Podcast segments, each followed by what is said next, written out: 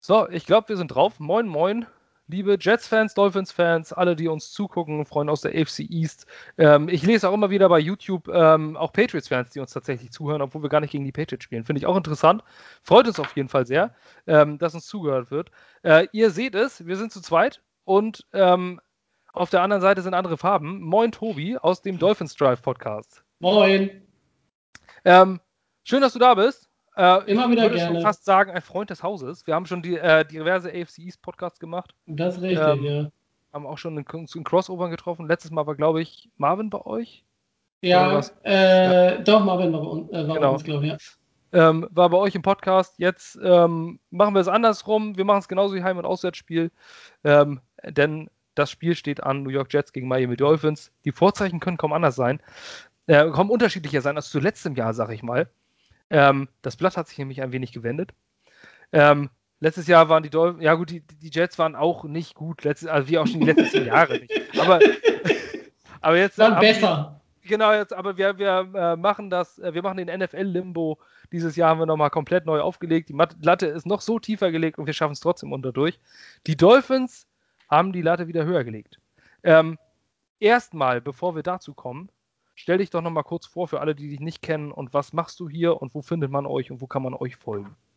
Ja, ich bin, wie gesagt, ich bin Tobi aus dem äh, Dolphins Drive Podcast. Ähm, wir sind ein Miami Dolphins äh, Fan-Podcast. Ähm, wir versuchen, äh, einmal die Woche aufzunehmen.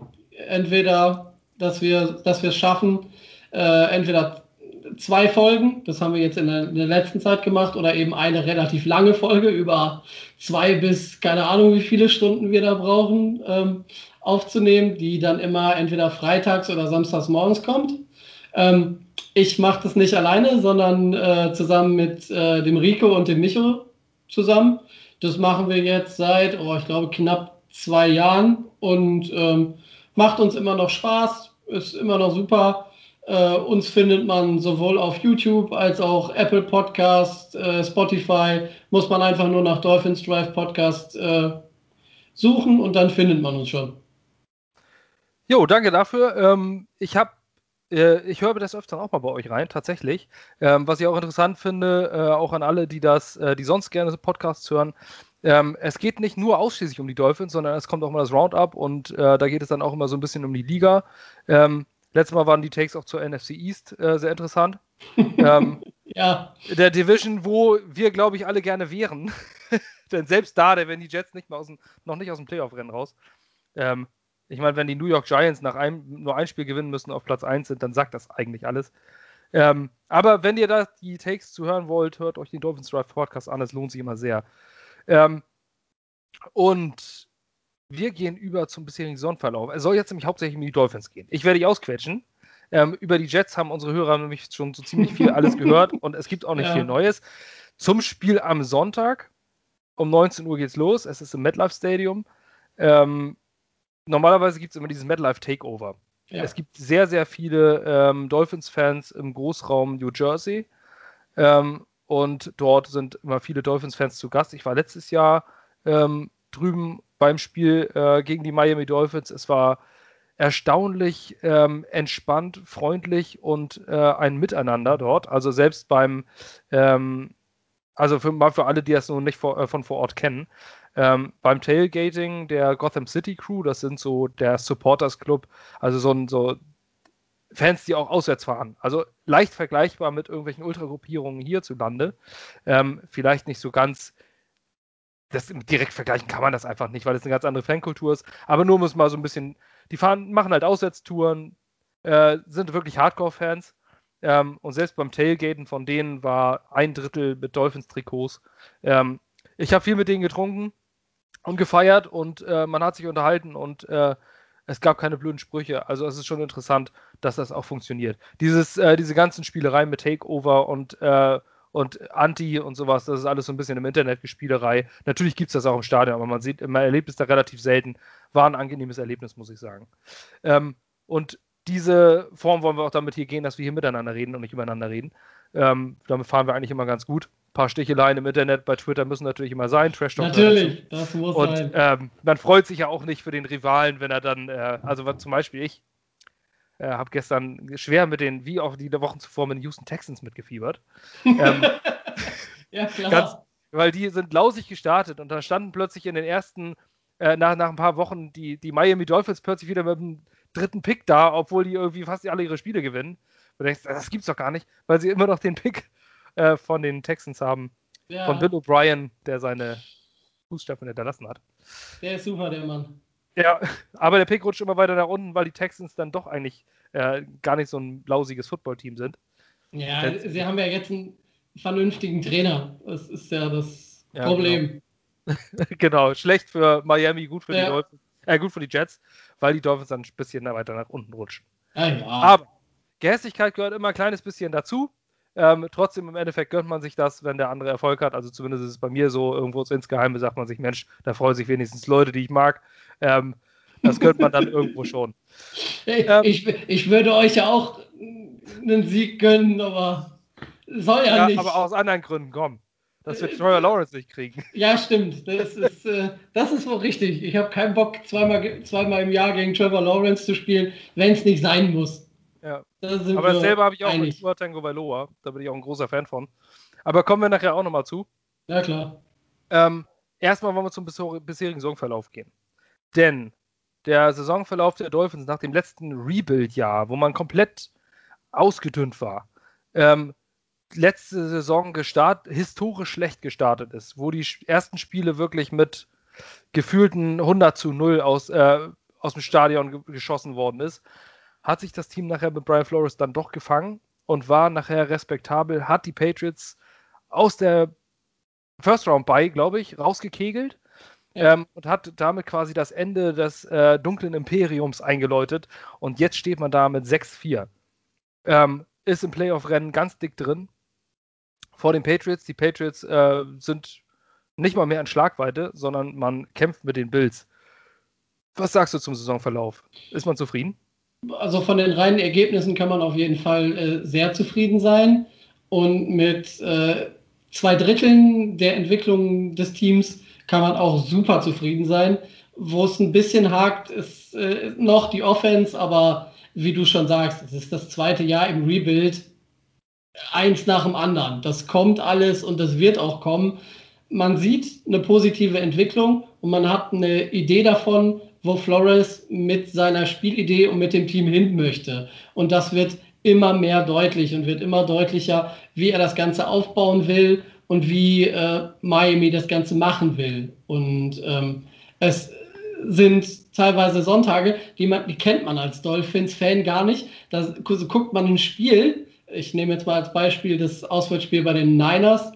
Man führt mit 25 Punkten und kann sich ganz entspannt, also ganz entspannt in Anführungszeichen, so ein Spiel angucken. Das heißt, keine knappen Dinger, keine hohen Niederlagen, die, die man schon hatte, sondern einfach, man dominiert ein Spiel von vorne, von vorne bis nach hinten durch.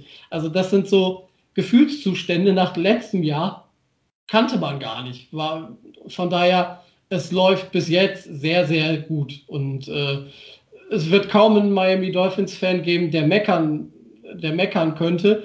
Man könnte jetzt sagen, gut, man hätte mit ein bisschen mehr Glück gegen die Bills gewinnen können. Man hätte mit ein bisschen mehr Einsatz auch gegen, gegen die Patriots gewinnen können, das erste Spiel. Man hätte vielleicht gegen die Seahawks gewinnen können.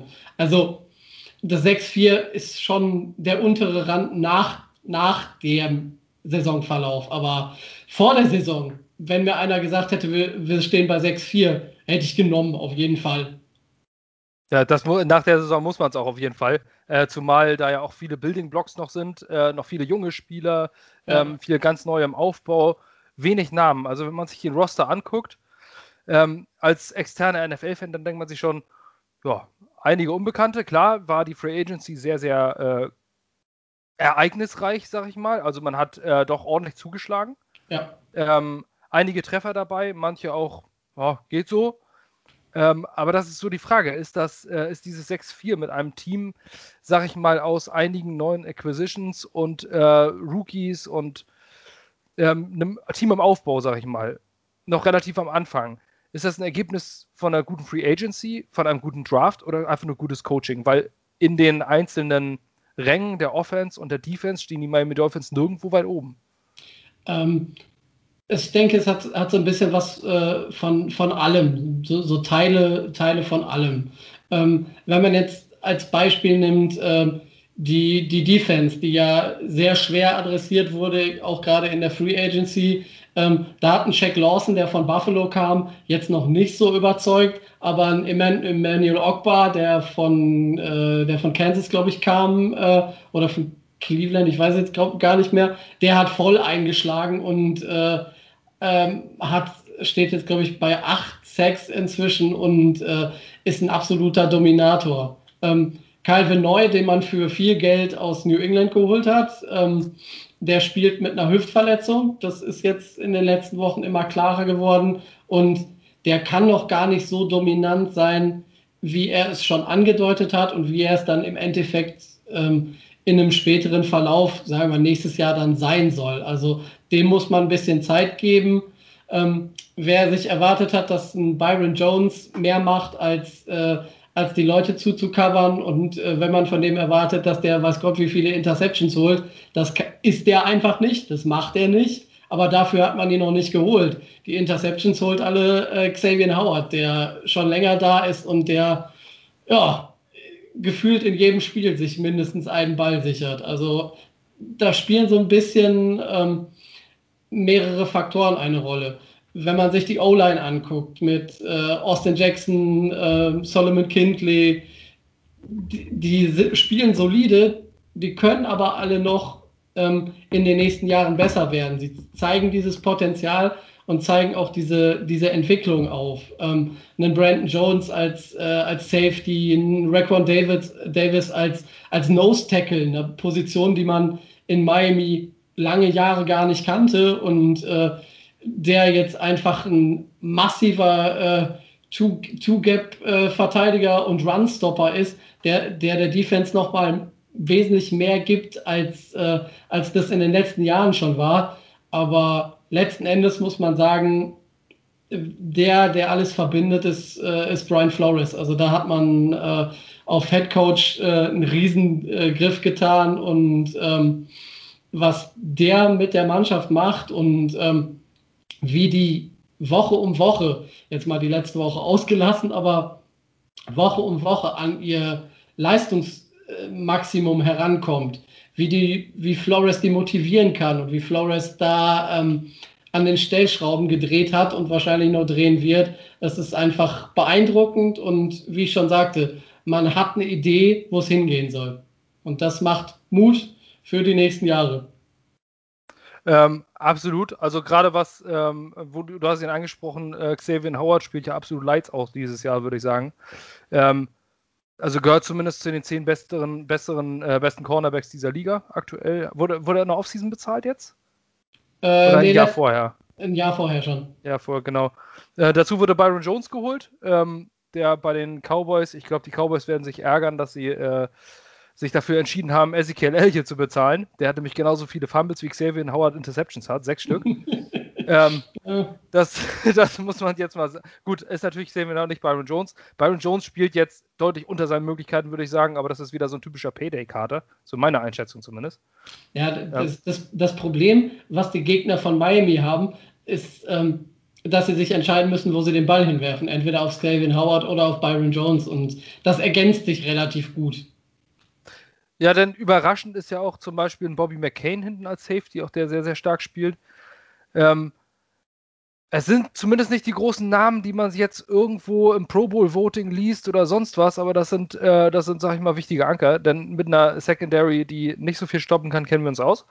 Ähm, es gibt es geht ja auch, was du gesagt hast, nicht immer nur um Interceptions. Denn bei den Jets hat Pierre Desir drei Interceptions und der wurde entlassen.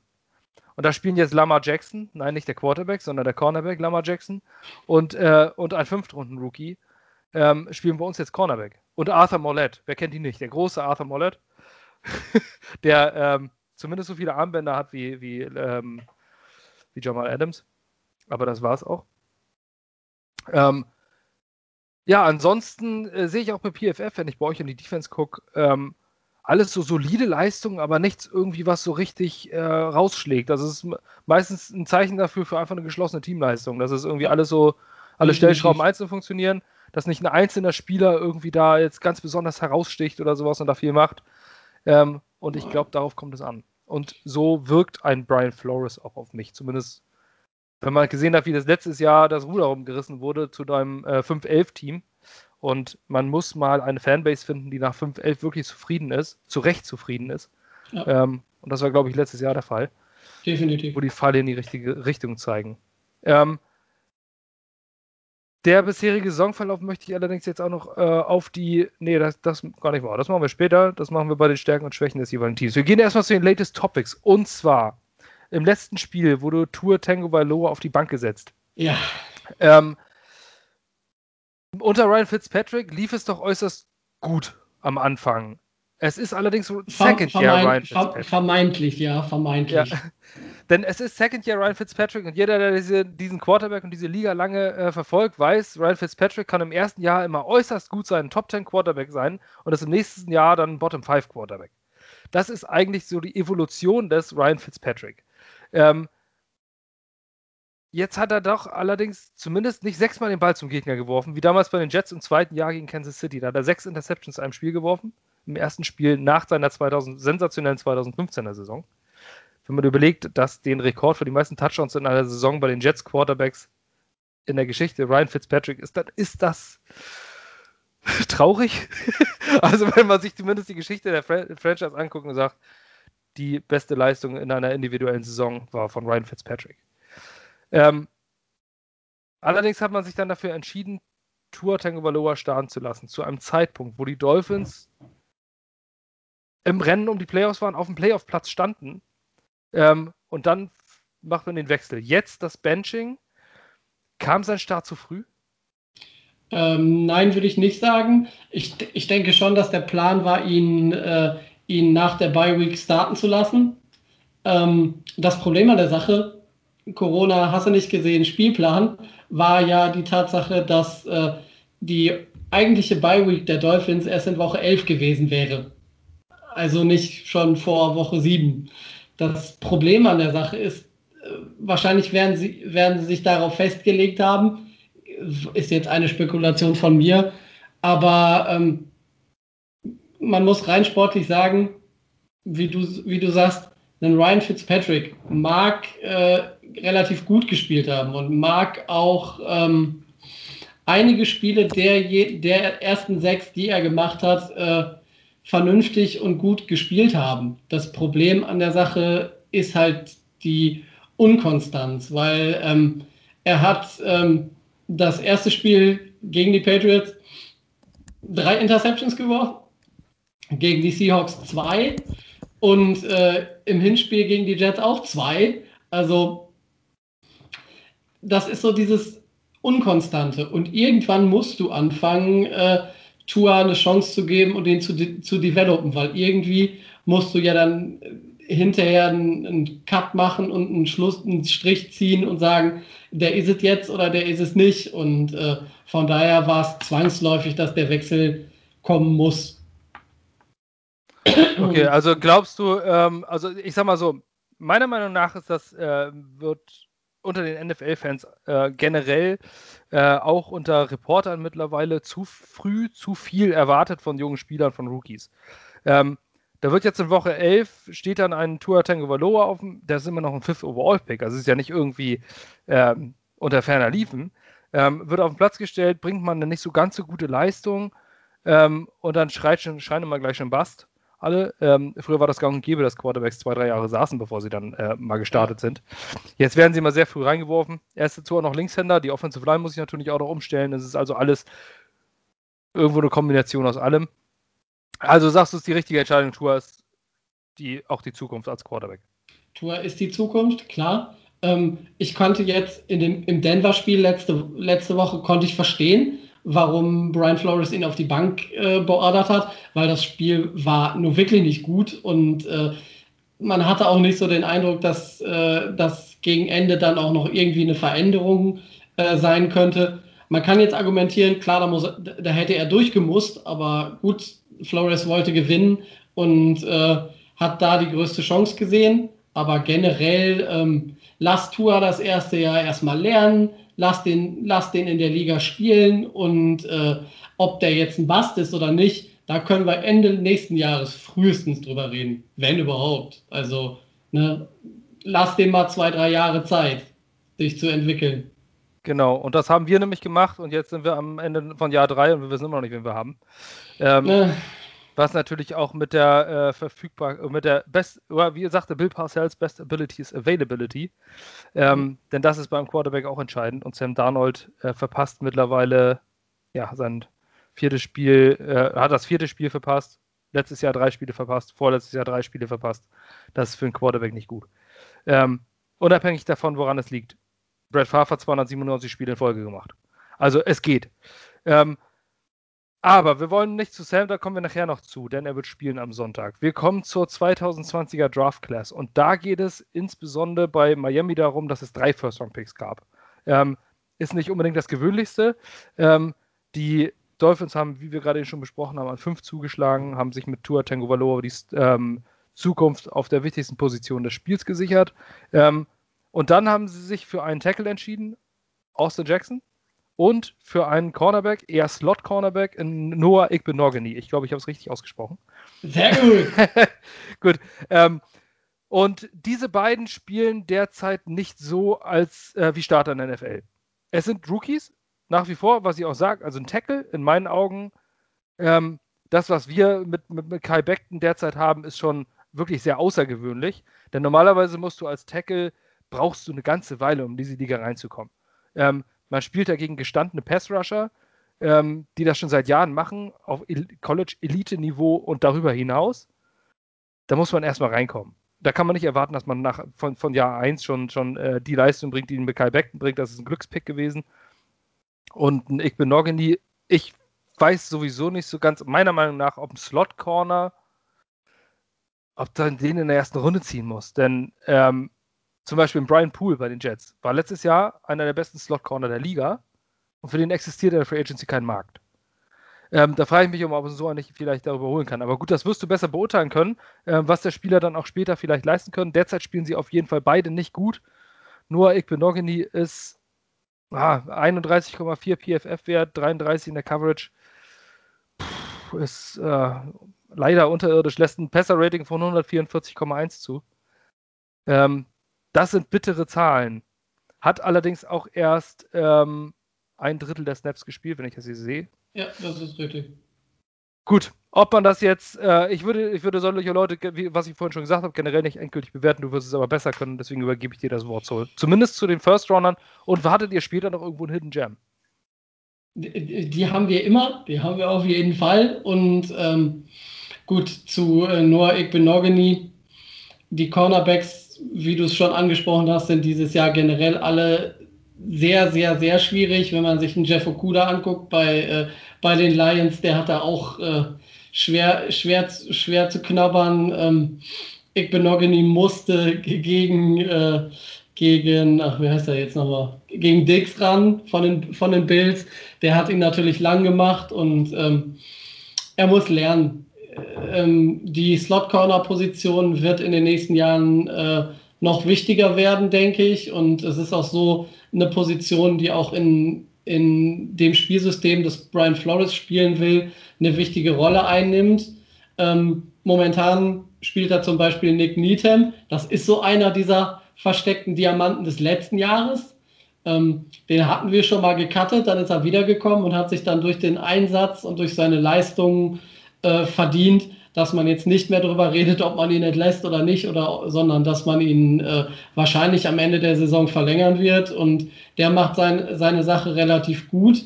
Und äh, bei Igbenogany abwarten. Der Junge ist 20. Das dauert äh, auch wie bei Tour mindestens noch äh, anderthalb Saisons, bevor man da überhaupt irgendwas sagen kann. Also äh, man hat ihn nicht geholt, wie das bei einigen First-Round-Picks der Fall ist, dass er sofort funktionieren soll, sondern er soll lernen und soll sich entwickeln. Also ähm, das gilt auch für Austin Jackson, der bei dem ist die Sache etwas anders geregelt.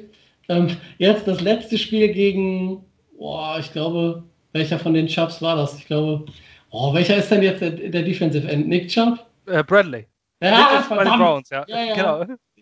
Ich war mir jetzt nicht ganz sicher. Also gegen Bradley Chubb, der hat ihn äh, ganz schön frisch gemacht. Also der hat äh, ordentlich Dampf gemacht und wie du schon sagst, das ist ein, äh, ein Top-Pass-Rusher äh, und gegen den hat er kein Land gesehen. Aber ansonsten spielt er doch recht solide und äh, man sieht die Anlagen. Er hat jetzt nicht so eine nicht so eine hohe Baseline, wie die zum Beispiel in Beckton hatte. Das war relativ klar. Äh, also das war bei uns im Dolphins Drive relativ klar, dass, dass ihr mit Beckton dann einen guten Fang äh, ab Tag 1 gemacht habt. Aber der ähm, war auch Elfter overall, ne? Also das war auf der, ja, Es gab ja auch diese Big Four und er war ja unter diesen äh, Tackles genau. Elfter overall, ist noch ein bisschen früher. Ja. Und bei Austin Jackson setzt man halt eher darauf, dass der im nächsten oder im übernächsten Jahr äh, an, diese, an diese Grenze herankommt. Und er hat auch schon gute, äh, gutes Potenzial und äh, ein gutes Skillset, dass man sagen kann, das kann in ein, zwei Jahren einer der besseren Tackles werden. Also da hat man, äh, auch da hat man so die Hoffnung, dass das was Gutes wird. Aber auch der Lernen, gucken, wie es läuft und dann äh, weiter den äh, Rebuild-Prozess äh, vorangehen. Und bis dahin, also er ist besser als alles andere, was, äh, was Miami sonst an, äh, als Left Tackle hinstellen könnte. Von daher haben sie da schon nicht viel falsch gemacht. Ähm, nee, also auf jeden Fall, ähm, ich glaube, es ist auch gut für Tackles, wenn sie, äh, wenn sie am Anfang mal ein paar Mal so richtig auf die Fresse kriegen und so richtig durch einfache Moves, durch so einen einfachen Rip-Move oder einfach einen Spin-Move ganz einfach mal äh, ausgetrickst werden ähm, ja. damit sie beim nächsten Mal wissen, dass sie ihre Hände weiter oben halten oder dass, ähm, oder dass sie ihr Footwork ein bisschen besser bedienen. Durch, aus Fehlern lernt man. Und ich glaube, gerade in dieser Liga ist es gut, mal so richtig auf die Fresse zu fliegen. Bei den Jets kann man das betrachten äh, bei Ashton Davis, unser, ähm, unser Safety, den wir gepickt haben, in der dritten Runde, ähm, der in den ersten Spielen puh, ganz, ganz brutal teilweise ausgestiegen, ähm, aussteigen lassen wurde. Und jetzt in den letzten beiden Spielen war überall auf dem Feld zu sehen. Im letzten Spiel hat er zehn Tackles gemacht, ähm, sogar vor Loss und hat äh, zwei oder drei QB Hurries äh, hingekriegt. Der war plötzlich überall auf dem Feld. Also es ist manchmal gut, wenn du dann auf dem Film, wenn du es später anguckst, dann auch siehst, was du so richtig scheiße gemacht hast. Denn aus Fehlern lernt man, das ist in jedem Berufsbereich so. Und ich glaube, das ist auch ganz gut. Insbesondere bei Tackles, wenn sie dann merken, scheiße, gegen die muss ich mich anders aufstellen. Ähm, denn wenn man zu früh, zu hoch fliegt, dann stürzt man auch ganz schön weit ab. Das stimmt und, allerdings, das stimmt allerdings. Und das haben schon viele, äh, viele ähm, Rookies erlebt oder erleben müssen in dieser Liga. Ja. So, die, wir kommen zur nächsten, äh, zum nächsten Topic und zwar, die Dolphins haben den Houston Texans Pick. Wir hatten vor das vorhin schon angedeutet. Ja. Ähm, das ist viel wert. Ich sag mal, Larry Mitanzil ist jetzt bei den Texans auch okay, so, also, aber ich sag mal, der Preis, es war, ich weiß nicht, was das für ein Paket war. Also ich glaube, das, das musste schon mit dem Schwerlasttransporter gebracht werden. So viel äh, Picks und äh, Spieler ja. und alles drum dran, was da drin war. Im Endeffekt war es ein Erstrunden-Pick 2020. Nee, 2019 schon, oder? Ja. Genau, 2019 ein Erstrunden-Pick und dieses Jahr ein, äh, nächstes Jahr ein Erstrunden-Pick und ein Zweitrunden-Pick. Äh, nächsten Draft. Jeweils zwei. Also letztes Jahr auch noch ein Second Round Pick. Ah, okay, oh. Zwei First, zwei First, zwei Seconds. Ähm, wir haben ähm, Kenny Stills mit rüber geschickt, haben dafür, oh, ich glaube, wer ist da? Johnson Bademosi bekommen. ja, irgend so Meine ich. Der ist auch schon längst nicht mehr da. Aber äh, ähm, ist ganz lustig, als Chris Greer ähm, äh, Larry Metanzel in sein Büro geholt hat, um ihn dem, dem äh, diesen Trade äh, vorzuschlagen, standen diese ganzen Sachen noch bei ihm auf der, auf der Flipchart, auf der Tafel. Tanzel kommt rein, guckt sich das an und soll angeblich gesagt haben, also ganz ehrlich, egal was ihr da verhandelt habt, ne, bei dem Preis hätte ich mich auch getradet. Ja. Also es ist ein Wahnsinn, was. Ja, äh, allerdings. Naja, gut. Ich sage nur die Andre Hopkins, was Bill O'Brien da äh, geritten hat letztes Jahr, keine Ahnung, aber gut. Ne? Das, das werde ich auch nie nachvollziehen. Das war sowas von ein also den als GM einzusetzen, das hat die Texans jetzt die nächsten Jahre ganz schön zerstört. Ja, ähm, wird auch nachhaltig noch verbrannte Erde hinterlassen. Ähm, ja. Katastrophal, absolut katastrophal. Denn ähm, natürlich braucht man so einen so Stud-Left Tackle, aber für den Preis, also ich meine, das ist, ja schon, äh, das ist ja noch dämlicher, also zumindest aus Texans Sicht, als das, was die Seahawks für Jamal Adams ausgegeben haben. Und ja. das hat schon, das hat schon einiges. Ähm, denn auch wir haben ja schließlich eine Wagenladung an Picks bekommen. Jamal Adams für einen Box Safety, der dieses Jahr definitiv nicht in den Pro Bowl gewählt wird, weil er wirklich unterirdisch spielt. Ähm, der macht zwar ein paar nette Sex, aber ansonsten ja, nee, ist, äh, ist, er nicht, nicht präsent. So. Er ist verletzt, er ist nicht da, er spielt in der Coverage grausig, hat sich schon zwei, dreimal so richtig äh, burnen lassen. Ähm, aber wir wollen bei Tanzi bleiben und bei den Picks der Texans, denn ihr habt den First und den Second Round Pick der Texans. Das heißt, ihr habt natürlich ordentlich was zu picken. Jetzt fangen die Texans aber plötzlich an zu gewinnen. Ähm, restliche Schedule der Texans ist auswärts bei den Colts, ähm, dann zu Hause gegen die Colts, nee, zweimal nacheinander, nee, dann gegen die Chicago Bears, dann wieder gegen die Indianapolis Colts, dann Cincinnati Bengals und dann Tennessee Titans. Ähm, ja. Sind ein paar gewinnbare Spiele dabei. Äh, also insbesondere die Bears und die Bengals sehe ich dann äh, doch als Texans Sieg. Ähm, und aus den beiden Colts-Spielen und dem Titans-Spiel können sie durchaus auch noch eins gewinnen. Ja. Ähm, und wenn sie dann, dann stehen die am Ende dann damit 8-8 oder sowas. Aber wo erhofft man sich die Picks zu holen?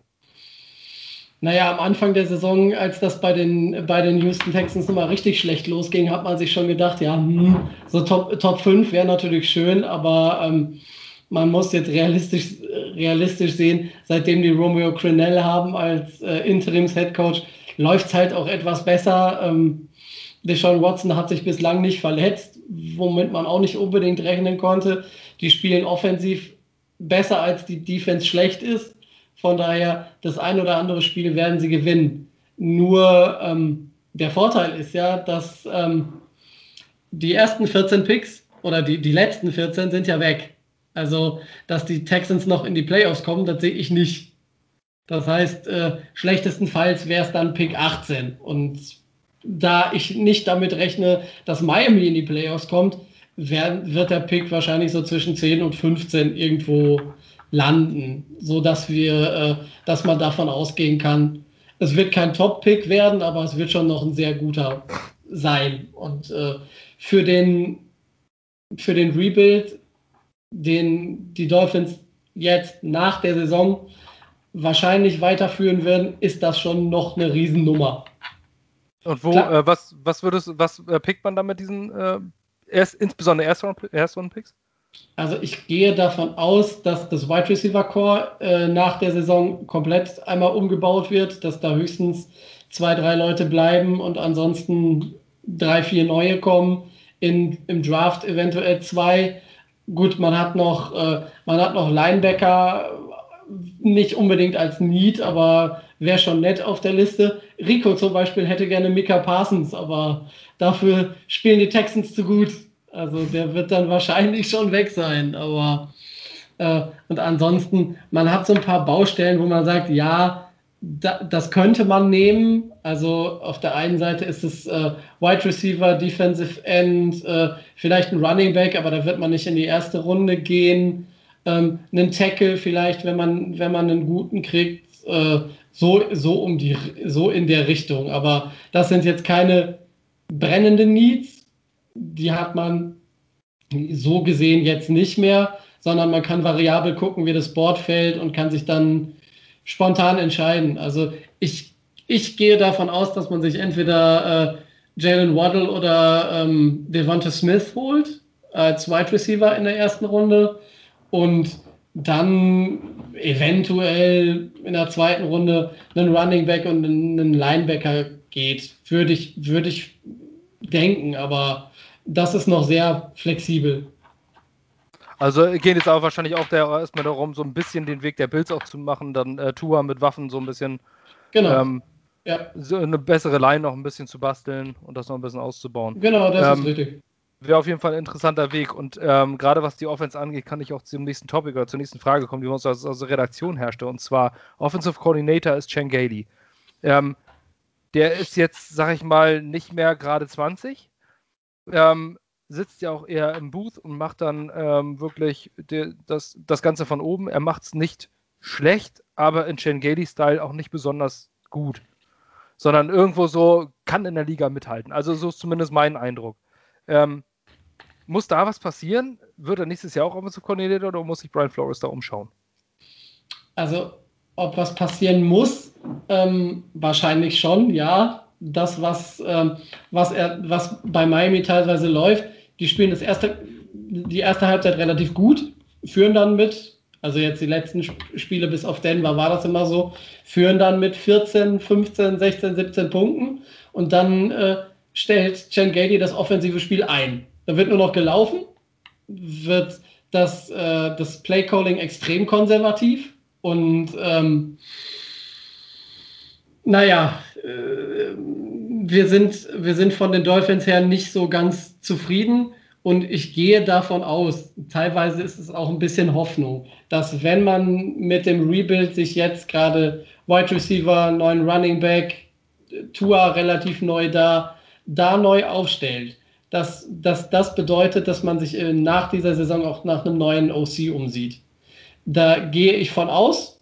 Ich würde es mir wünschen und ähm, wahrscheinlich wird das so sein. Vielleicht kann man ja aus Georgia Todd Monken abwerben. Das wäre natürlich, glaube ich, das Beste. Aber ich denke, das, vermute fast, das, dass der auch einen Headcoach-Job kriegen könnte. Das Beste, das Beste wäre, äh, wäre, den alten Coach von Tour zu holen. Also jetzt nicht Nick Saban, sondern äh, den OC von, von Alabama. Weil, wie ich schon gesagt habe, ähm, Devonta Smith, Jalen Waddle, Najee Harris als Running Back, ähm, Alex Leatherwood von, sind ja vier, vier Spieler von Alabama, die so in der Richtung der Picks von Miami sind, wo man eventuell den einen oder anderen dann auch Tua an die Seite stellen könnte, den er schon kennt. Von daher würde sich das anbieten, aber die verdienen natürlich auch alle nicht, nicht ganz so schlecht bei Alabama, muss man gucken. Ja, generell in der College, äh, College äh, wird oft unterbewertet, wie viel die Coaches verdienen.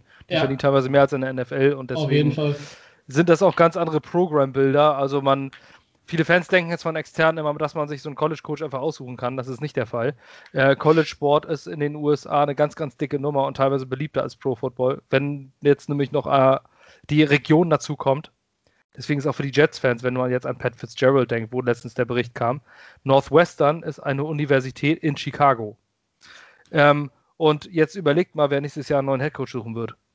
Ähm, und dieser Pat Fitzgerald kommt aus Chicago.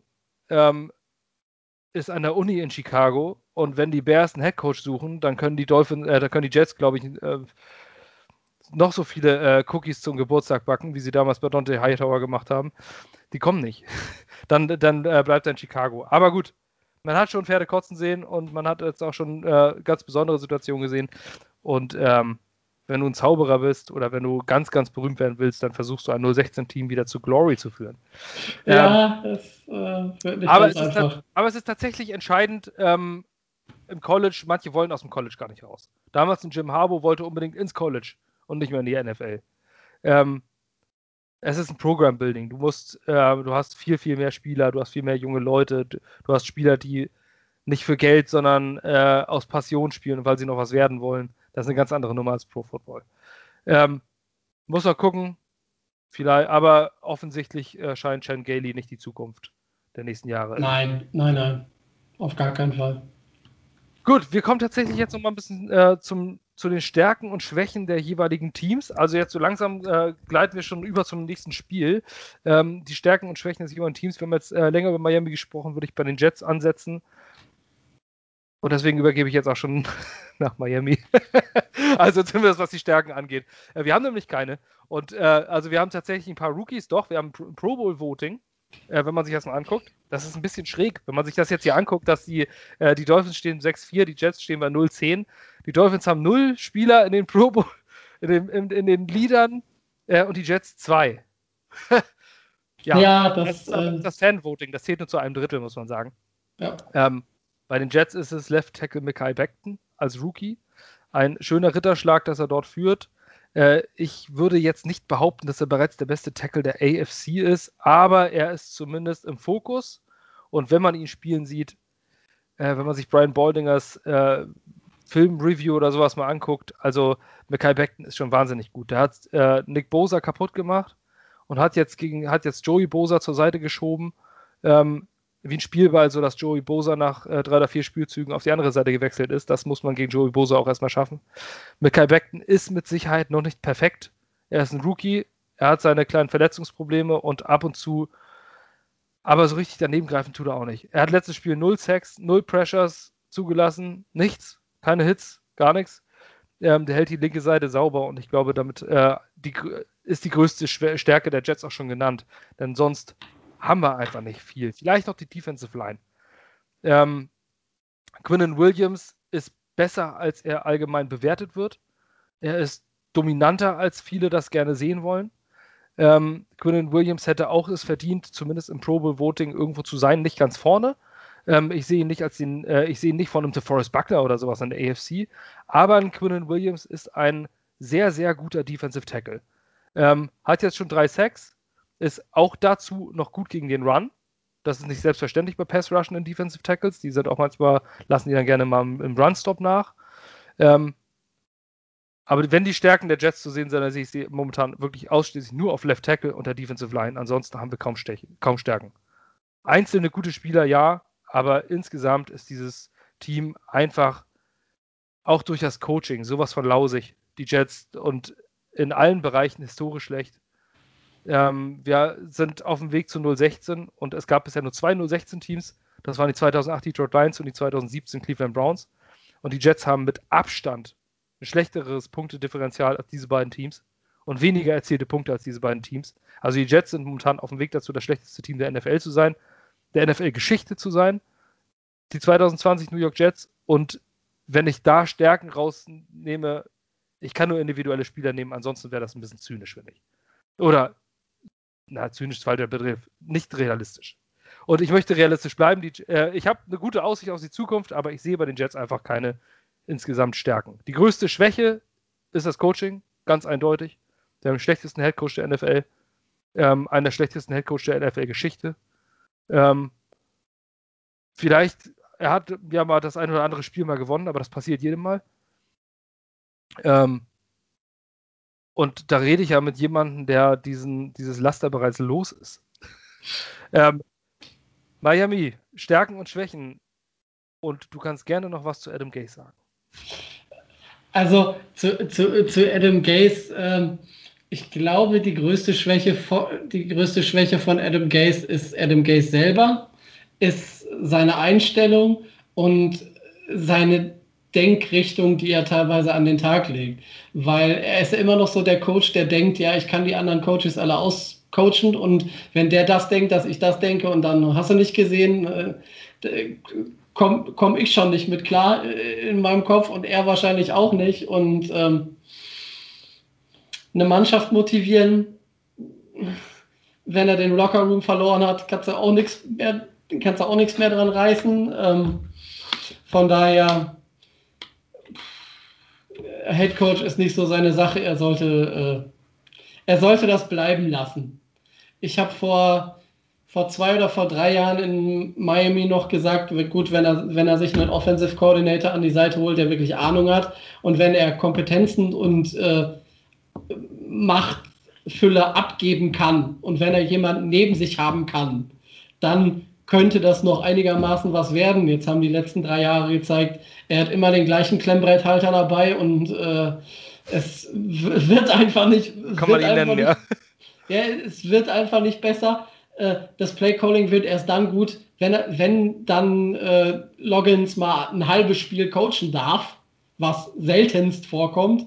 Da sieht man gleich, dass es besser wird, aber äh, zu Gays, naja, da ist irgendwann vor Jahren in, in seiner eigenen Selbstwahrnehmung irgendwas äh, nicht, nicht so gelaufen, wie es hätte sein können. Und äh, aus der Nummer kommt er so jetzt scheinbar nicht mehr raus.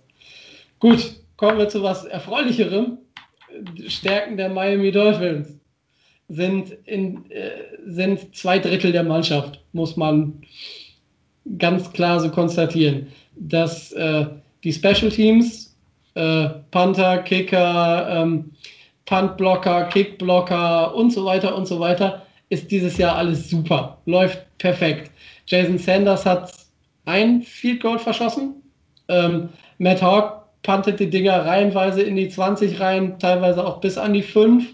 Ähm, als Beispiel für Special Team Andrew van Ginkel, ähm, Outer Linebacker, kam aus Wisconsin, hat nie so wirklich die große Rolle gespielt, ist jetzt auch nicht so der Name, aber ähm, ist bei den Punts immer sehr nah dran, hat einen schon geblockt, hat, äh, hat einen äh, in die Endzone zurückgetragen und jetzt gegen Denver war es zweimal haarscharf, dass er fast dran war. Also da sollte man ein Auge drauf haben.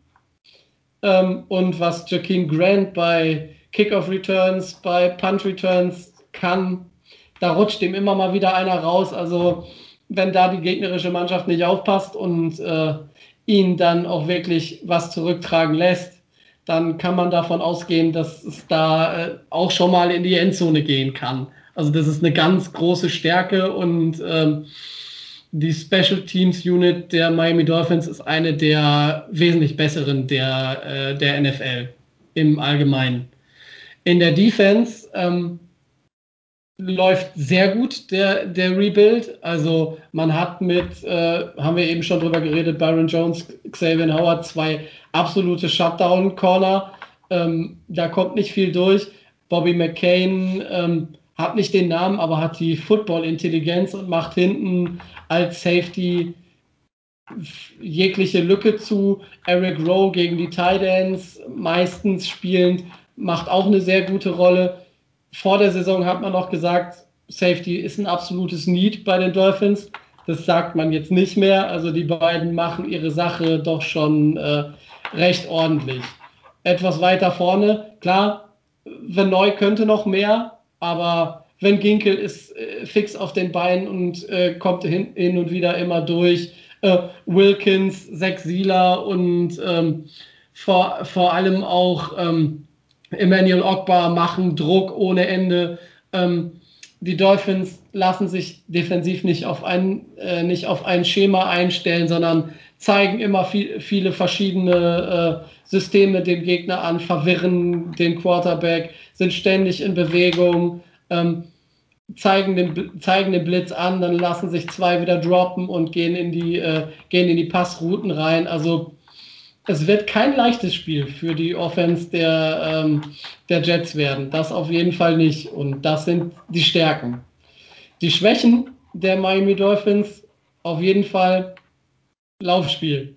Sowohl offensiv als auch äh, defensiv. Also das kriegen sie nicht auf, kriegen sie nicht in die nicht in die Gänge, kriegen sie nicht geregelt.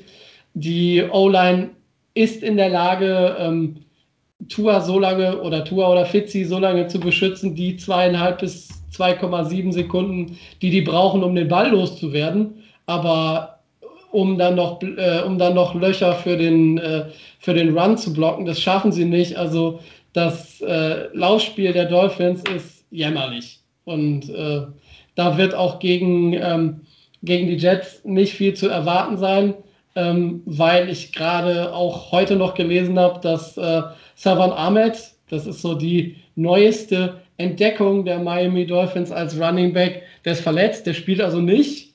Ähm, mh, Miles Gaskin, der die ersten Spiele in der Saison gestartet hat, kommt gerade erst wieder aus einer Verletzung. Ob der spielen kann, weiß man nicht. Bleibt im Wesentlichen äh, Matt Breeder und auch der hat noch nicht so das gezeigt, was man sich von ihm erwartet hat, als man ihn, äh, als man ihn ertradet hat. Von daher offensives Laufspiel äh, ganz schlecht.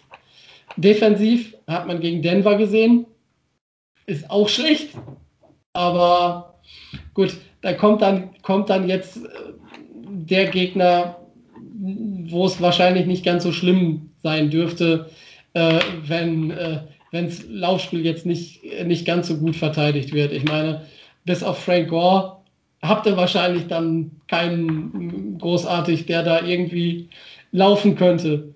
Ich weiß jetzt auch nicht, wie das mit der Mobilität von Sam Darnold äh, ist, weil das ist das große Kryptonit, was die Miami Dolphins Defense hat. Mobile Quarterbacks. äh, kommen, kommen sie dieses Jahr nicht mit klar. Also Josh Allen, Kyler Murray, die konnten alle machen, äh, was sie wollten. Und äh, naja, das wäre ein Ansatz, wo man als Jets sagen könnte, da könnte man vielleicht ansetzen. Aber und deswegen gehen wir auch nämlich gleich über zu den Keys to Win the Game. Und das ist nämlich wirklich sehr guter Übergang, äh, beziehungsweise Matchups to Watch. Und da würde ich auch nämlich genau sagen, nachdem ich mir das Denver-Spiel äh, angeguckt habe von den Dolphins, wenn man die Dolphins schlagen kann, dann mit Sicherheit wird es schwierig durch die Luft. Man hat zwar gesehen, dass ein Denzel Mims ein Contested Catches gut ist ähm, und mit Sicherheit das ein oder andere Mal einen Ball fangen äh, wird. Ähm, denn äh, Xavier Howard wird schwierig. Der, die Seite würde ich meiden, was du schon bei Shutdown angesprochen hast. Wenn, dann würde ich dann doch eher auf den Byron Jones oder mal über innen gehen, ähm, dass man es dort versucht. Aber wenn, dann muss es das Laufspiel sein. Das Problem bei den Jets ist, LaMichael Pirine ist verletzt, der Rookie ähm, Running Back. Also wird man natürlich äh, ganz, ganz große Angst haben vor dem 37-jährigen Frank Gore, der heute aufgrund seines Alters nicht trainiert hat, der einfach nur mal wieder einen freien Tag gekriegt hat. Und dahinter der große Ty Johnson, Wer kennt ihn nicht? Und äh, Josh Adams wurde aus dem Practice Squad hochgezogen, der mal eine Saison für Philadelphia startete, ähm, aber es bei den Jets nicht vor Ty Johnson geschafft hat und das sagt dann schon einiges. Ähm, da muss man nicht wirklich Angst haben vor dem Jets Running Back Trio, sondern eher vor der Offensive Line. Ähm, denn ich sag mal, in dieser Liga kann irgendein durchschnittlicher Random Running Back auch mal plötzlich ein 100-Yard-Spiel sehen, was, was ich da bei Ahmed äh, bei, in Miami gesehen habe der ja. plötzlich aus dem Nichts kommt. Und ich frage mich, welchen, Quad, äh, welchen Running Back soll ich überhaupt noch aufstellen bei Fantasy? Bei mir krebst da ewig dieser Matt Breeder rum. Ähm, den brauche ich eigentlich, den habe ich am Anfang gedacht, dass der so, so ein Top 15 Running Back sein könnte. Dachte ich auch, ja. Aber der ist irgendwo, irgendwo in den 60ern unter ferner Liefen. Ähm, also wenn, dann muss man über das Running, über das Run-Game gegen Miami stetig ein bisschen im Spiel bleiben.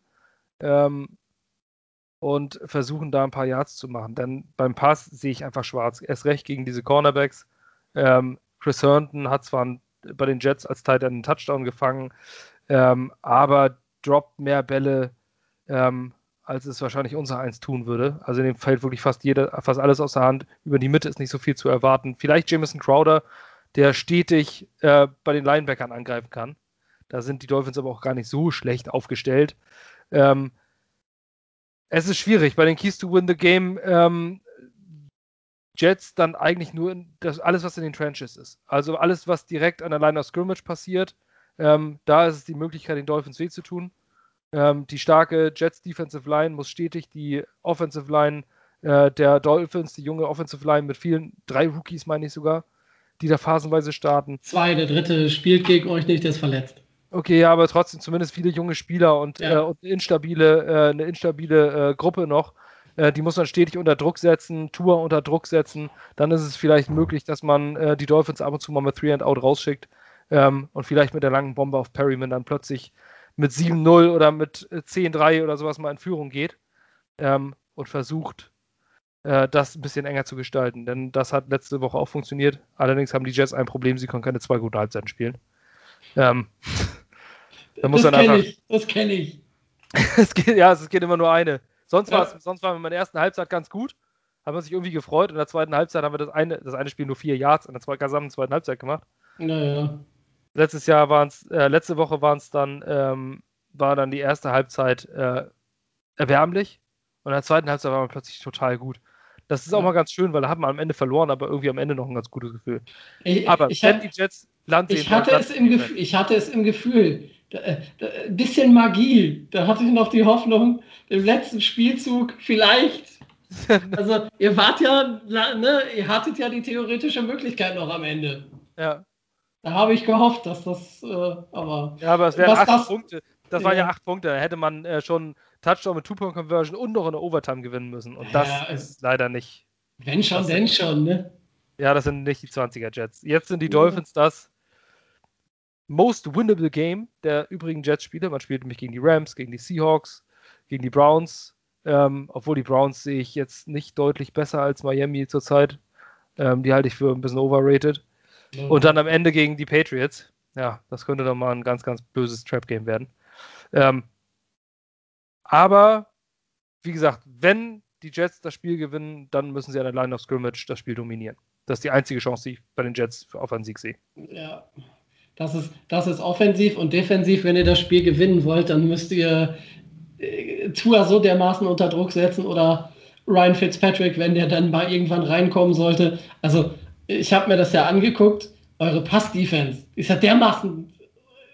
Äh, Nicht existent. Ja, das ist ja Wahnsinn. Also, ich habe äh, hab ja in meiner Fantasy Mike Gesicki und. Ähm, es wird, oh. viel, es wird viel über Titans gehen, schätze ich. Also und das ist ja das Ding. Also ich sag mal, ähm, wenn, wenn die Dolphins klug sind, die Jets, und das wird, das wird ein Brian Flores sehen. Die Jets, insbesondere Greg Williams, spielt ganz, ganz häufig die Temper 2 Defense.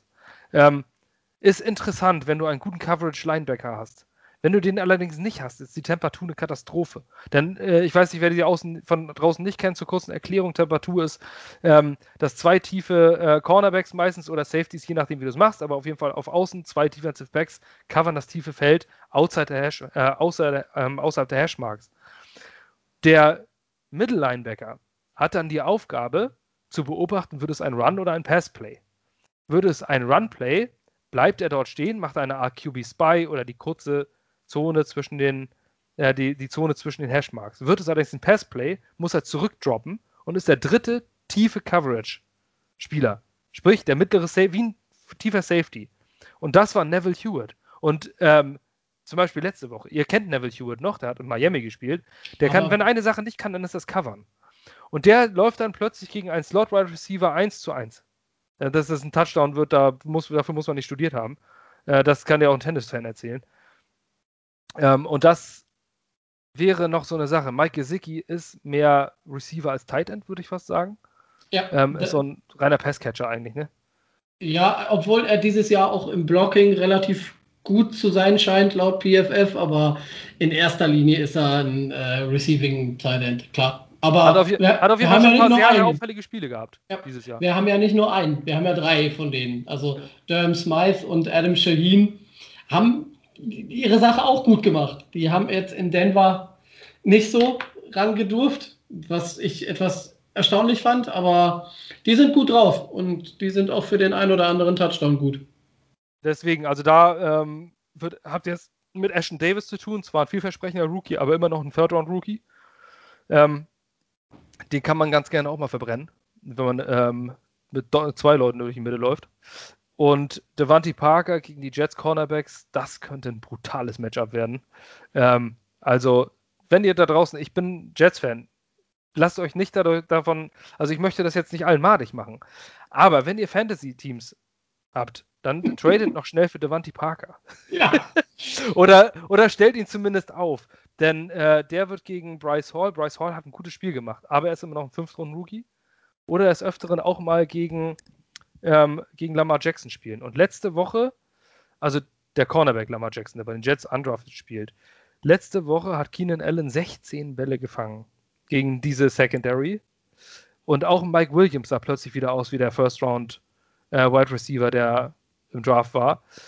Ähm, und Devante Parker ist nicht ganz auf dem Niveau von Keenan Allen. Keenan Allen ist für mich äh, einer der Top 3 Receiver dieser Liga. Aber er ist nah dran zurzeit. Er bringt, Devante Parker ist wirklich sehr, sehr gut. Und der wird diese Cornerbacks, wenn, wenn, das muss der Angriffspunkt Nummer eins sein. Ja. Und Zum Mike Gesicki über die Mitte.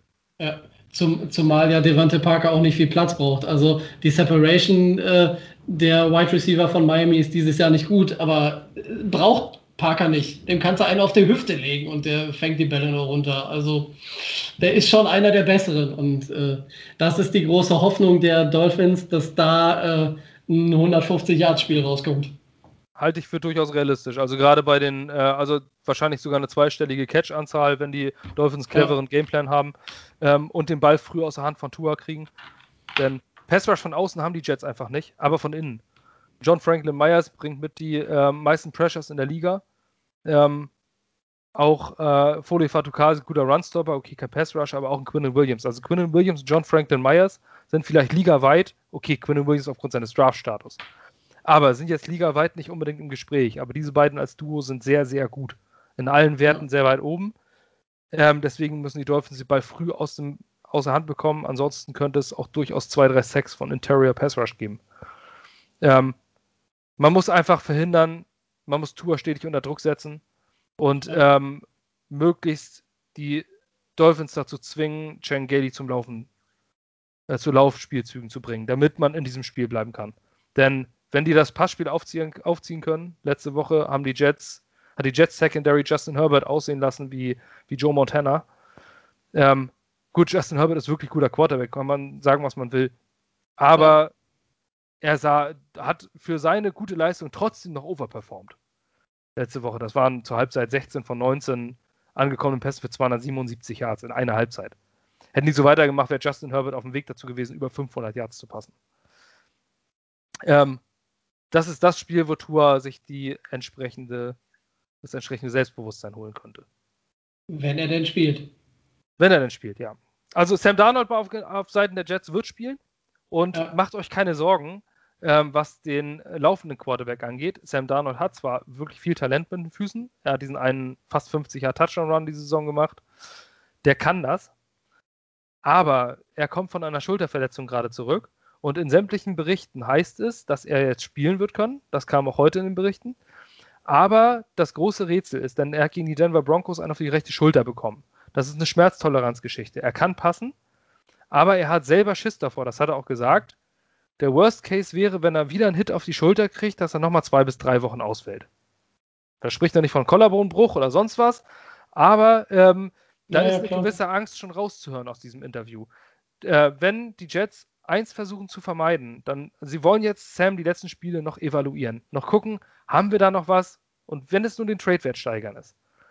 Aber wenn der jetzt noch einen Hit auf die Schulter kriegt, wegen weil er einmal blöd gelaufen ist und dann einen Hit abkriegt, das äh, werden sie sich, das, das wird schon von, von, von vornherein von äh, Loggins und, und Gaze wird ihm eingeimpft, wirf den Ball lieber ins Aus, bevor du irgendwo in den Clinch gehst und dich vielleicht nochmal verletzt. Der kann sich sogar beim Sliden verletzen, wenn er auf die Schulter fällt.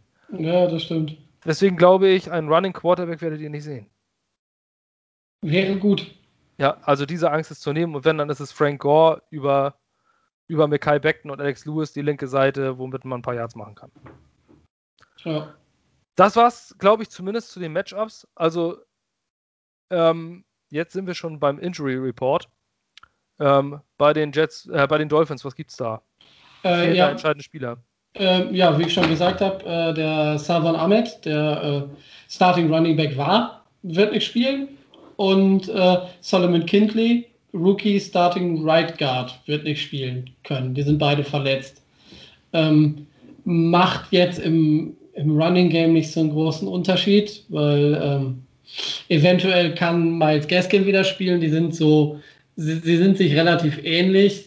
Gute Receiving äh, Running Backs im reinen Rushing nicht so stark. Und ähm, dass der Right Guard Rookie fehlt, ist jetzt nicht ganz so schlimm, weil ähm, man sechs, sechs O-Liner auf ungefähr einem Niveau hat. Äh, hat man den ewigen Jesse Davis, der wird dann Right Guard spielen, äh, Robert Hunt der nächste Rookie wird Right Tackle spielen. Also das kann man noch einigermaßen in den Griff bekommen. Was vielleicht ein bisschen traurig wäre oder schade wäre, ist, ähm, Tua hat äh, Daumenauer.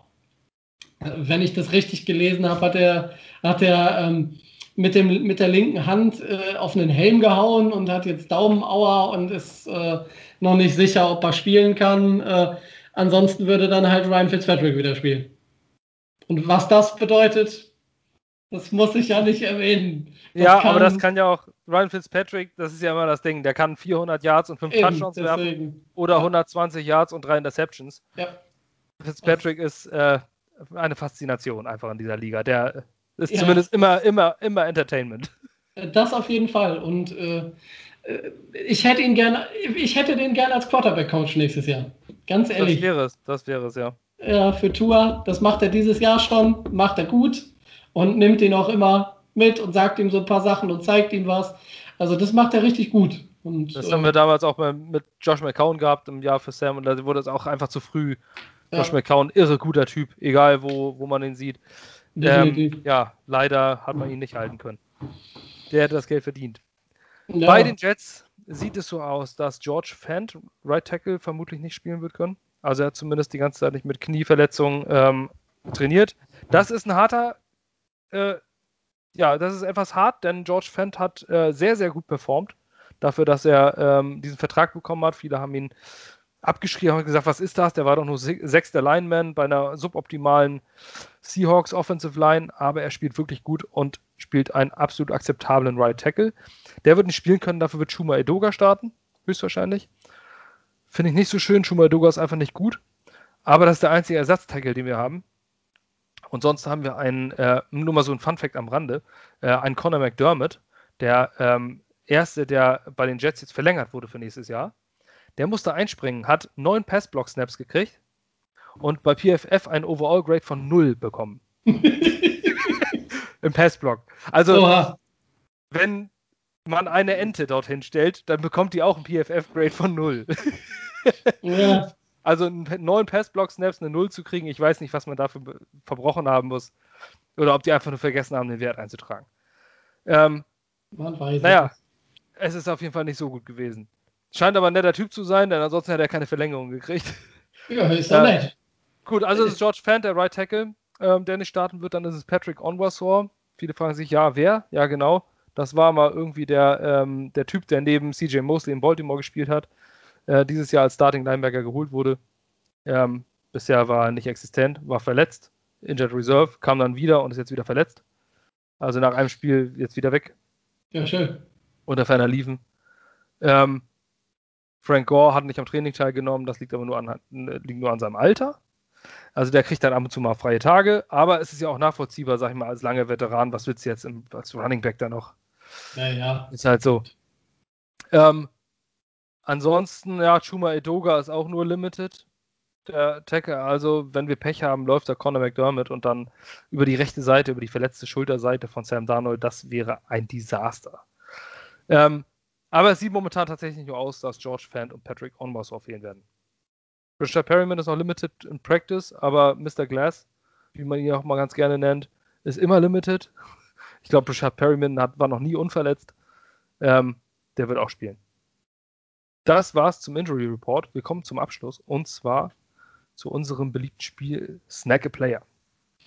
Ähm, mag ich immer ganz gerne, also wenn man sich zu dem jetzigen Zeitpunkt einfach einen Spieler des Gegners aussuchen kann und sich den schnappen kann und dann ähm, sich entscheiden, wen nehme ich. Jetzt sind wir natürlich nicht vier und alle konnten irgendwie auswählen. Deswegen können wir das auch gerne zu zwei nehmen. Welche beiden Jets würdest du dir nehmen, wenn du den überhaupt einnimmst? Zwei, zwei gleich. Ja, oder einen, je nachdem. Nimm, such dir einfach einen aus. Also ich, ich, ich würde einen von den, äh, von den Wide Receivers auf jeden Fall nehmen, wahrscheinlich Jamison Crowder. Gerade weil Miami da Bedarf hat. Und äh, wenn ich nicht Quinnen Williams nehme, kriege ich von den anderen beiden aus dem Dolphins Drive Ärger. Ach, sind Sie Fans? Ja, sie haben gehofft, dass, äh, dass, da, äh, dass da ein Trade zustande kommt. Ja. Bis zur Trade Deadline. Weil man, man kriegt das nicht so mit, aber ich denke, dass Quinnen Williams äh, in einem anderen Team oder in einem anderen Umfeld noch besserer Spieler sein kann, als er eh schon ist. Von daher, ansonsten ich vertraue Austin Jackson, deswegen brauche ich Mik Mikael Beckton nicht und ansonsten äh, sehe ich da halt nicht so viel, was man da nehmen könnte. Ist auch nicht. Ja, es ist. Würde ich noch nicht mal für die Jets nehmen, das meiste. Ist ja. Ja. ja. Nee, bei den Dolphins würde ich mich in erste sofort für Xavier Howard entschieden, äh, entscheiden. Einfach weil wir Cornerbacks brauchen und weil er für mich einer der besseren Cornerbacks der Liga ist. Oder einer der besten sogar. Ähm, eindeutig. Und in der Offense, ja, ich bin ein kleiner Fanboy, ich würde mir Tour nehmen. Dann bräuchten wir uns, bräuchte ich mich nämlich nicht mehr über Trevor Lawrence unterhalten. ähm, dann hätten wir unseren äh, Future Quarterback, auch wenn das jetzt nach drei Spielen ähm, Justin Herbert ein bisschen die, die Show stiehlt, sag ich mal, aktuell von Rookie Quarterbacks und Joe Burrow auch. Aber ja. Tour Tango Vailoa hat für mich absolutes Starpotenzial. Der braucht nur noch eine bessere Offensive Line. Ja, ähm, und noch ein bisschen Development. Ein Offensive Coordinator, der auf seiner, äh, der auf seiner Wellenlänge funkt. Ja, genau. und äh, wirklich nur nach seinen Stärken einbildet. Ich glaube, äh, einbindet, einbildet, um Gottes Willen. Ich glaube, äh, dass Tour ein Star in dieser Liga wird und das Star-Potenzial hat. Deswegen, den hätte ich gern, dann bräuchten wir uns nämlich keine Gedanken mehr über Quarterbacks machen. Ja. Aber wenn man Trevor Lawrence haben kann, wäre es alles andere, äh, dann musst du ihn nehmen. Ja, klar, sicher, aber muss ja nicht sein, ne? Naja, für uns ja. Ja, für uns nicht. Muss ja nicht sein. Aber es wäre schon interessant, ne? Josh Allen, oh, äh, ja. auch, wenn ich, auch wenn ich nach wie vor Josh Allen nicht als, äh, als 15 Jahre Starter in der NFL sehe, aber er ja, spielt ein sehr gutes Jahr. Genau, er hat sich ganz gut gemacht. Und was die Patriots dann machen, das ist mir sowieso egal. Das ist mir auch Wurst. Ich, ich freue mich einfach nur, dass sie irgendwie kacke aussehen und ja, es macht dass der Quarterback da wirklich genau. und dass es mit Cam Newton sich alles überhaupt nicht nichts ja. geworden ist. Ich bin einfach mal froh darüber, dass es bei den Patriots überhaupt nicht läuft. Ja, äh, es, es sieht ja so aus, dass sie so eine 7-9 äh, oder irgendwie sowas um den Dreh spielen und genau das haben sie verdient. Genau, ja. das wollte ich, genau das wollte ich mir vor der Saison angucken. Kein hoher Draft-Pick, sondern einfach nur so ein Durchschnitt. Langweilig rumkrebsen. Genau, einfach richtig. so rumkrebsen, ja. dann keinen guten Pick haben, aber auch irgendwie keine Lösung auf Quarterback und genau. Ja, und dass Billy Check dann doch überlegt, ach, ich, ich hau hier doch und sage, ich gehe mal so langsam in Rente, ja. hänge dann mit meinem Hund rum, der macht ja sowieso Draft-Picks, also mit dem kann ich mir auch noch über Football. Ja, das habe ich auch gekauft, genau. Ich, äh, nur die eine Sache habe ich noch ein bisschen Schiss vor. Das ist in Woche 17, äh, dass, die, dass die Jets dann gegen die Patriots gewinnen.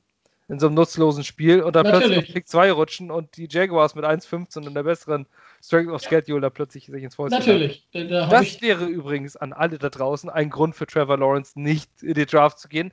Denn wenn ihr euch einen Spot aussuchen könntet, würdet ihr zu den äh, komplett neutral, oder ob man jetzt Dolphins-Fan ist oder, oder, oder Patriots oder Fan oder, oder sonst was oder die Jets nicht leiden kann. Aus neutraler Sicht bist du ein Star College Quarterback ähm, und oder generell als Spieler ist das Größte für dich überhaupt in der NFL gedraftet zu werden. Das ist der größte Tag deines Sports, äh, deines Sportlerlebens. Ähm, da als wir Fans sehen das, glaube ich, ein bisschen falsch. Denen ist es relativ zweitrangig, wohin sie gedraftet werden. Wenn du der absolute Star bist und an 1 bist, dann ist dir klar, dass das schlechteste Team der Vorsaison dich nimmt. Ähm, und Trevor Lawrence ist, glaube ich, der sagt sich nicht, oh, ich will nicht zu den Jets, weil die jetzt gerade so mies sind. Man sieht die Zukunft. Man sieht, dass man da was rumdrehen kann. Und New York ist einer der größten Märkte der Welt. Ja.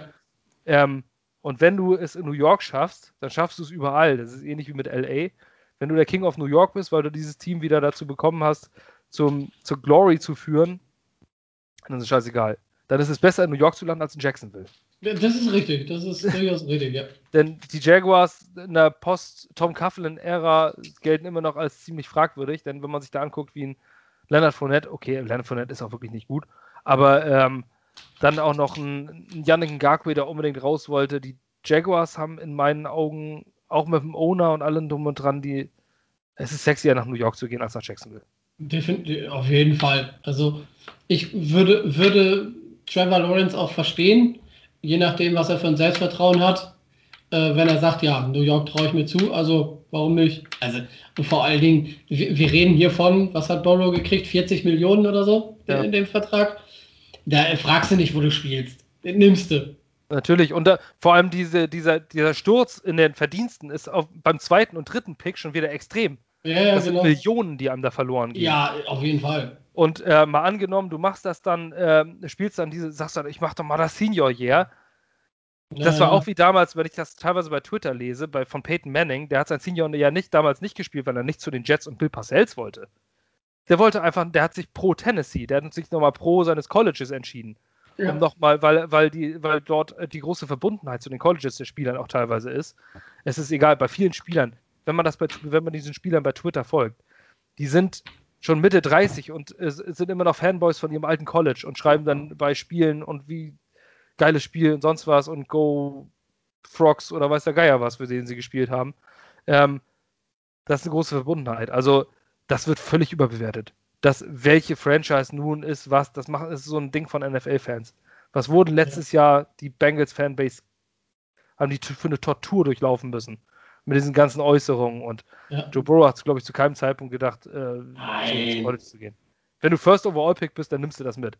Dann nächstes Jahr zerschießt du dir das Knie oder ja. siehe, siehe Tour. Ähm, Der hat sich plötzlich die Hüfte verletzt und hat plötzlich jede Menge Millionen verloren, weil er statt an 1 an 5 gedraftet wurde. Ja, das ist, äh, das stimmt, das ist so richtig. Also ja. gut, aber das, da wollte ich jetzt nicht weiter ausschweifen, sondern ähm, die Angst braucht man sich einfach nicht machen. Nein, äh, nein, nein. Nächstes Jahr wird Trevor Lawrence First Overall Pick, egal wer da pickt. Ja, definitiv. Ja. Weil Quarterback Need haben sie alle. Sonst ständen sie da unten nicht. Ja, genau. Sonst wirst du nicht letzter. Ja. Es sei denn, du hast wirklich nur eine Verletzung. Wenn jetzt die Bengals mal angenommen ja. First Overall werden, dann würden sie den Pick wegtraden für, für, äh, für, alles, was, was, was ja. Bill O'Brien besitzt. Der äh, holt sich dann nochmal irgendwelche Picks aus, aus der Tasche. Hat zwar kein Team, aber Picks. Wenigstens das. Ja, ähm, gut, wir beenden das für heute. Ja, ähm, würde ich sagen. Tipp fürs Spiel. Ähm, viele Dolphins sehen einen relativ deutlichen Sieg. Ich sehe einen knappen. Hoffe ich. Also so, boah, was habe ich, hab ich gesagt? 31, 25 oder so. Ähm, ja, ähnliche Richtung würde ich auch gehen, weil ähm, wir haben die letzten beiden Spiele gegen die Chargers und gegen ja. die Patriots. Okay, sind beides keine Playoff-Teams und sind beide ja, ja, schwächer als gut. die Dolphins. Aber jeweils ähm, in One-Score-Games verloren. Ähm, ich glaube, das wird so ein Spread-Ding. Ich glaube, die stehen aktuell bei sieben, die Spread. Sieben Punkte. Ähm, das denke ich, das ist ein Touchdown-Unterschied, das nachher entscheiden wird. Ich gehe da, ich denke, ich würde so ein, so ein 23 zu 17, äh, 23, 16 schätzen für die Dolphins. Ja. Damit beenden wir das. Ja. Tobi, vielen, vielen Dank, dass du da warst. Ja, immer wieder gerne. Ne? Für die ganzen also, Inside-Infos. Ihr seid auf die für die Dolphins auf jeden Fall jetzt besser informiert. Ein schriftliches Preview können wir leider diese Woche von unserer Website nicht liefern. Ähm, das ist mit, der, mit den privaten Umständen äh, derzeit in der Redaktion, aber dafür haben wir uns jetzt jede Menge Inside-Infos von, den äh, von den Dolphins geholt. Ja. Tobi, danke dafür. Immer wieder gerne. Und ich verabschiede mich. Viel Spaß beim Spiel am Sonntag, beim NFL-Sonntag.